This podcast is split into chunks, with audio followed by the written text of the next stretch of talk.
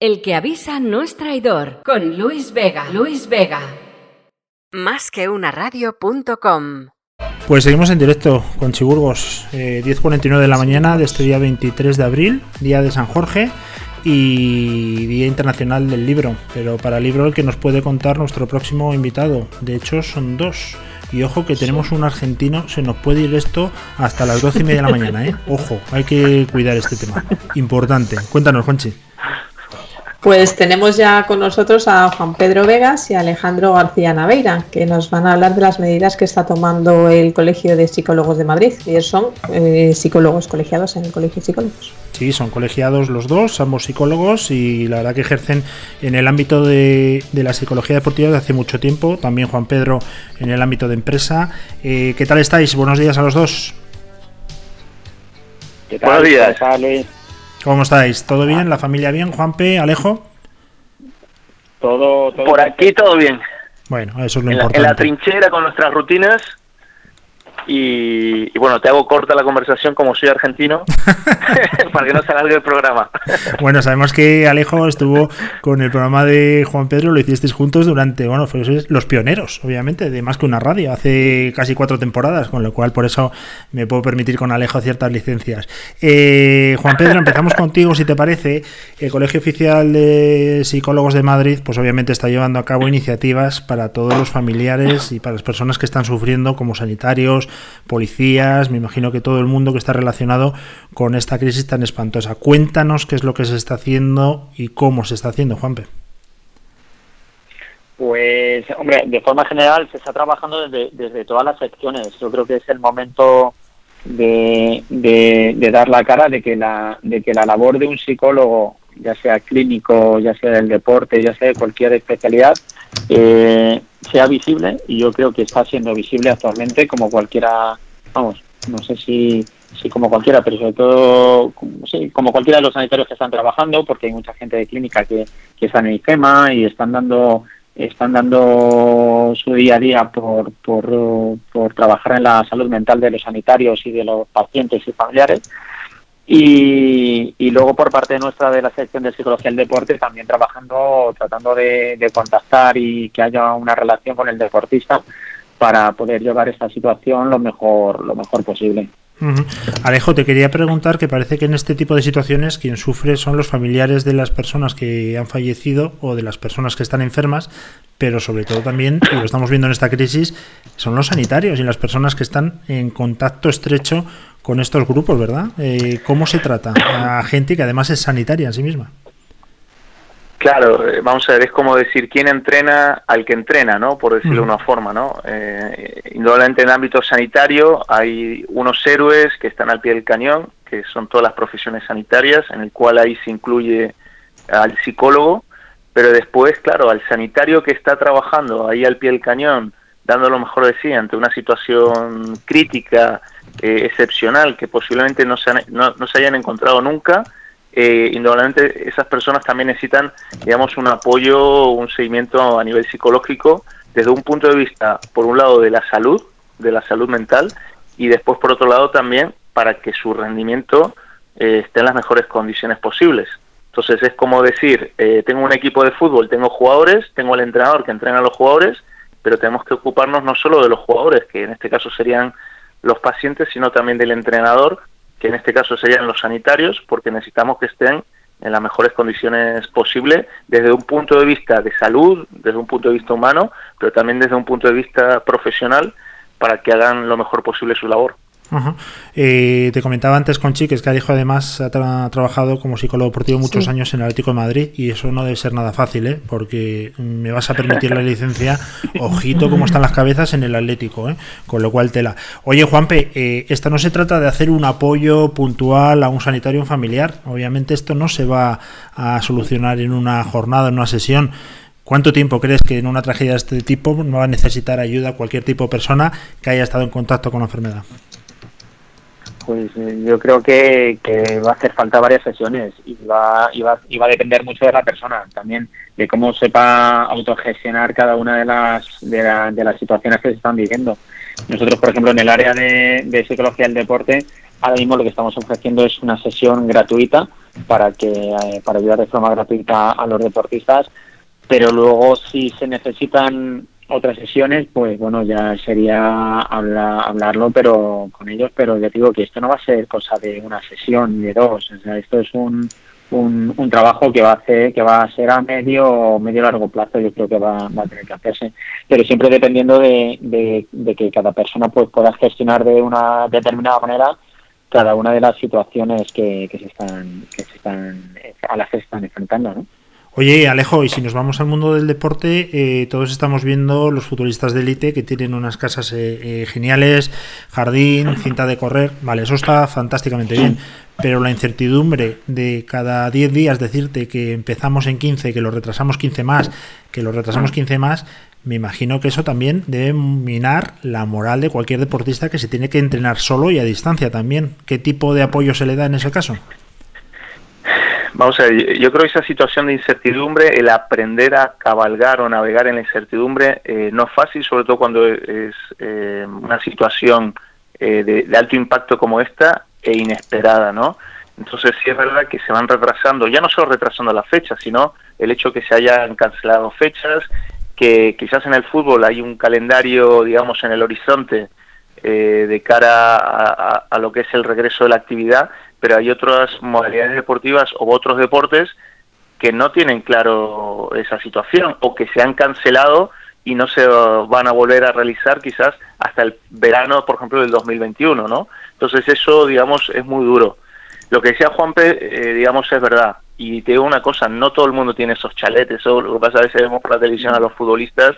Hay otros deportes que quizás no sean tan populares como el fútbol o que no manejan una masa social tan grande como el fútbol, eh, pero que bueno, que tienen una dedicación igual o más que el fútbol, ¿no? Y están viviendo en, casas entre cuatro paredes o están quizás compartiendo piso con otras personas y se hace aún más complicado porque están solos, por un lado, y no tienen un, un, jardín como tú comentabas o un gimnasio mini gimnasio para realizar actividad física. Fíjate que el cuerpo quizás pasa de 100 a 0 en, muy poco tiempo, ¿no? Y, y, ya no desde un punto de vista de estado de forma, sino también la ansiedad y el estrés que genera estar en confinamiento y tener un parón brusco de tu actividad deportiva, ¿no? El deportista, digamos que aparte del malestar que puede vivir cualquier persona en el día a día, tiene una ración doble, por decirlo de una forma, que le hace que sea un, no digo más vulnerable, pero que quizás la parte emocional eh, esté más tocada, ¿no? Con ansiedad, irritabilidad, un estado de ánimo bajo, fluctuaciones del estado de ánimo, eh, digamos, eh, durante el día. Entonces, no es fácil. Nosotros por eso, en esta situación, digamos, excepcional, desde el Colegio de Psicólogos de Madrid, eh, lo que hemos ofrecido es una primera atención gratuita para el deportista, porque entendemos que, que, se requiere, por un lado, arrimar el hombro, estar cerca desde un punto de vista humano y deportivo en este caso, para ofrecer un servicio de orientación, de asesoramiento, eh, de guía para afrontar en las mejores condiciones esta situación. Y Alejo, una segunda pregunta. Eh, ¿Se puede tratar a un paciente de la misma manera presencial que telefónicamente? Porque yo pienso que en esta profesión que vosotros ejercéis y que es tan necesaria, el contacto, no te digo el contacto físico, pero por lo menos la mirada a la cara, a los ojos, es fundamental. Eh, ¿Se puede sustituir con una sesión de, Skype, de videollamada o, de teléfono? ¿Tú crees que es igual de efectiva? Bueno, vamos a ver, yo te voy a dar eh, mi opinión personal, ¿vale? Tampoco es justo quizás generalizarlo. Yo creo que las distancias se acortan muchísimo con toda la parte de telepsicología y con las nuevas tecnologías que hace que podamos ofrecer un servicio a distancia, ya no por esta situación eh, de confinamiento, sino eh, en, en otras circunstancias en el cual a través de las nuevas tecnologías rompemos, digamos, las barreras eh, geográficas e inclusive, por ejemplo, un deportista que tiene una competición en otro país o en otra comunidad, pues hacerle eh, un seguimiento o inclusive un deportista que me ha pasado a mí que físicamente no lo conozco y que hemos hecho un trabajo, eh, digamos, a distancia.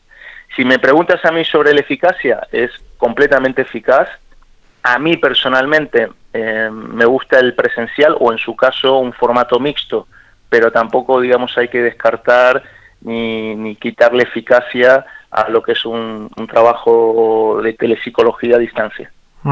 No, que en este y caso. y de hecho, ya lo venimos haciendo. En algunas ocasiones, cuando tienes deportistas fuera en otros países, en otros eh, lugares de España se ven haciendo. Lo que pasa es que estoy de acuerdo con Alejo, yo soy también más de, del contacto de estar físicamente en la sesión con el deportista.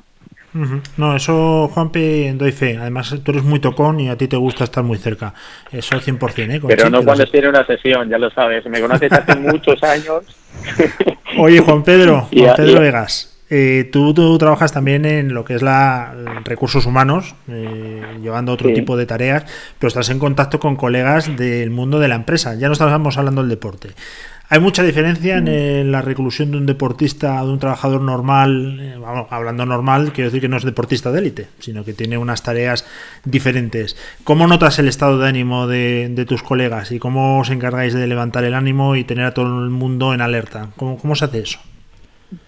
Pues depende, depende también de la función que realicen. Yo que en mi compañía tengo mucha gente que, en este caso son visitadores médicos que, que han estado, que tienen contacto con muchos médicos, incluso algunos que ha fallecido, pues tienen un impacto emocional tremendo, pero también, como yo digo, no son animales de moqueta. Entonces también hay que saber gestionar esas situaciones y ayudarles también a cómo llevar lo mejor posible esas, situaciones.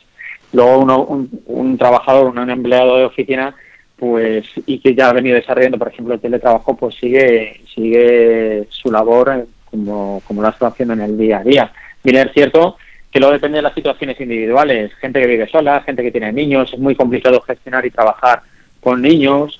También yo, por ejemplo, estoy viviendo que estoy solo, pues oye, pues también hay que saber autogestionarse en el día a día y hacer de una planificación adecuada de, toda, de todas las situaciones. Pero si tiene cierta relación con el deportista, no en todos los trabajos, pero sí que puede tener en algunos trabajos sin y teniendo en cuenta que, claro, que la actividad que hace un deportista es física, es física eh, totalmente diferente a lo que puede hacer un empleado, un comercial o una persona de oficina.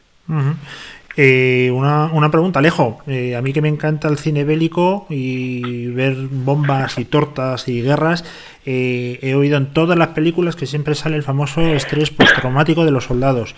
Aquí, salvando las diferencias, tendremos, cuando pase todo esto, meses después, gente con un efecto retardado en cuanto a una eh, patología, una, un traumatismo postraumático? Sí, vamos a ver, eh, las predicciones van en esa dirección. ¿no? Actualmente, por ejemplo, el servicio que comentabas al principio del Colegio de Psicólogos de Madrid, eh, a lo que es la población general, el 96% de los casos son problemas asociados a, la ansiedad ante el confinamiento, ¿no? Después los adolescentes, eh, la gran mayoría de los casos va asociado quizás a esa soledad de estar recluido en el hogar, ¿no? Entonces, todas estas cuestiones lo que generan también es una vulnerabilidad, no solo una patología en algunos casos, sino una vulnerabilidad psicológica, que lo que puede pasar es que cuando pase, digamos, todo este oleaje, eh, deje secuelas, ¿no? Entonces, hay gente, pues, no solo que con los problemas asociados a nivel social, de distanciamiento o todos los problemas asociados a nivel económico, sino que eso hace un combo, digamos, eh, sumado a, lo que uno ha vivido, eh, que en un momento dado pues puede tener, digamos, alguna secuela a nivel psicológico que hay que atender. Y ahí yo entiendo que, mm, digamos, las entidades que sean competentes ¿no? en, toda la parte de, salud, en el sentido más amplio, que tienen que prever y tienen que anticiparse para ofrecer un servicio, digamos, a la población.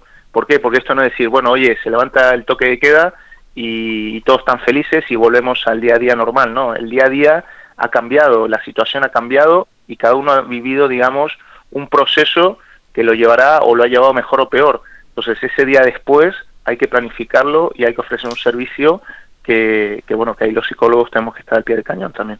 Bueno, y no solamente el, día después, porque es que realmente no va a haber día después. Va a haber que lidiar, Juanpe, con el miedo, porque no hay solución de momento. Hasta que no existe una vacuna, vamos a salir a la calle con miedo, mucho miedo. Gente con más miedo y gente con menos miedo. ¿Cómo lidiamos con eso? Y, y, aún así, en cuanto eh, habiendo vacuna, pues no sabemos qué otros que otras pandemias no pueden llegar. Ya tenemos una experiencia con una pandemia, pero tenemos que ser conscientes de que cualquier otra pandemia de otro virus diferente puede llegar y, tenemos que aprender y tenemos que aprender de todo eso. Y lo mejor que podemos sacar, la mejor conclusión que podemos sacar de todo eso, ya sea a nivel de gestión psicológica o de gestión de recursos, es la experiencia que ya tenemos.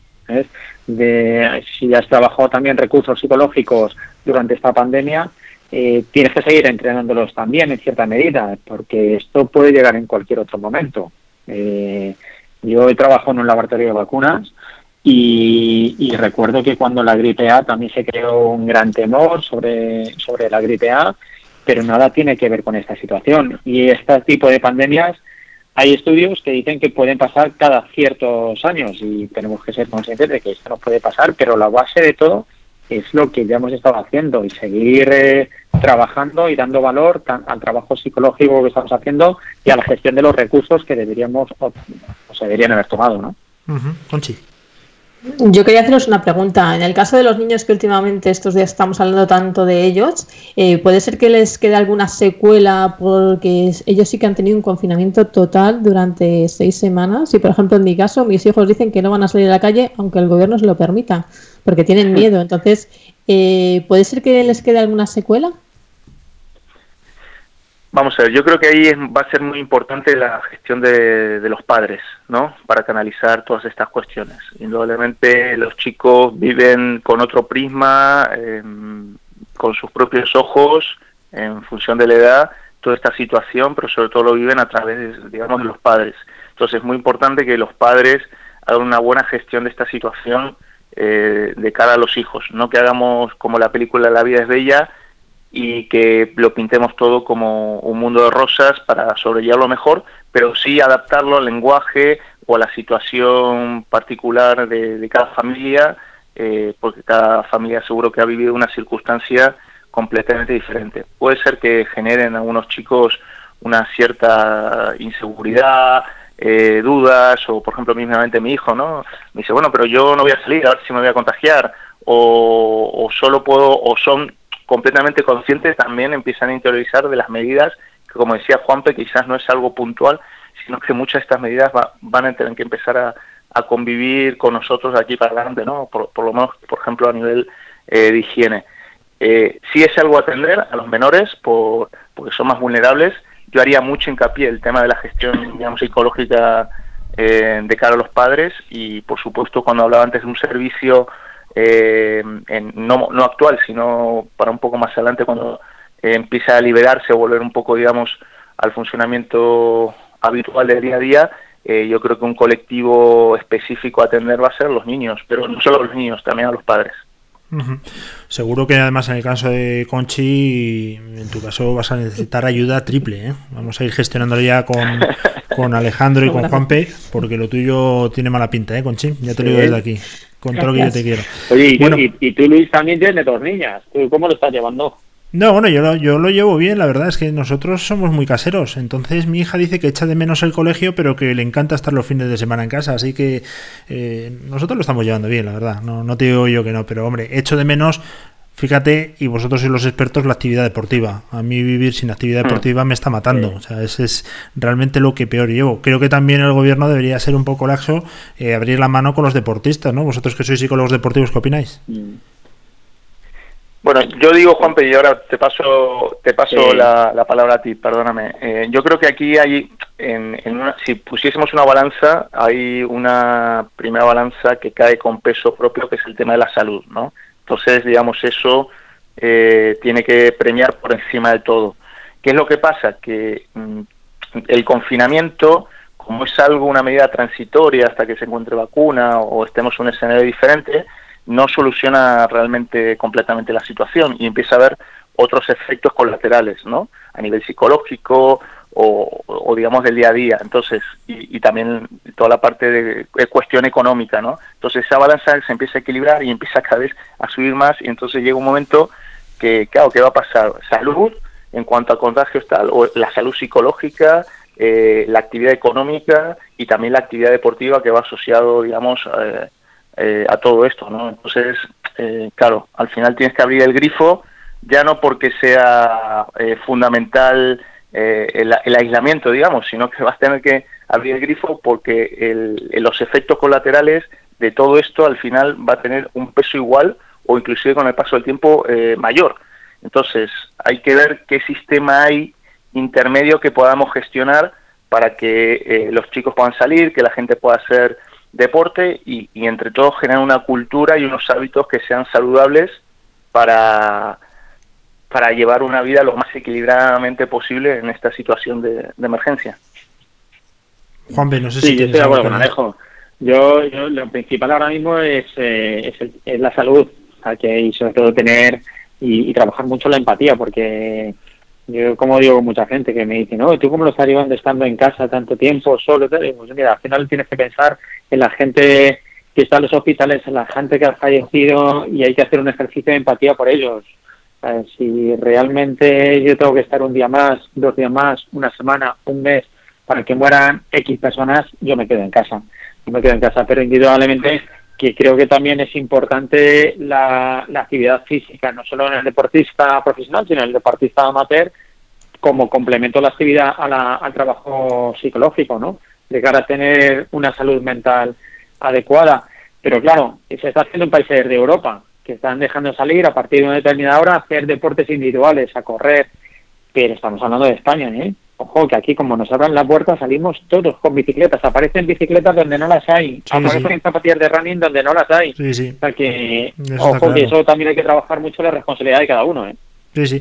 Yo veo, fíjate, me imagino hasta Echenique corriendo por la castellana, diciendo yo me apunto al desconfinamiento como sea. Sí, ahí tienes toda la razón, ahí buscamos un poco también la triquiñuela. Fíjate qué mala suerte tiene con Chijuampe, que se acaba de echar una novia absolutamente brutal, espectacular, modelo, y, y le ha pillado el confinamiento eh, cada uno en un lado. De verdad, Juanpe tiene muy mala suerte. pero ves, pero yo estaba acostumbrado también a esa situación previamente. Necesitas que te eche una mano, Alejo, porque lo tuyo no tiene nombre. Lo debe estar pasando fatal. Bueno, Alejo. Hablamos, mucho, Alejo y yo, ¿eh?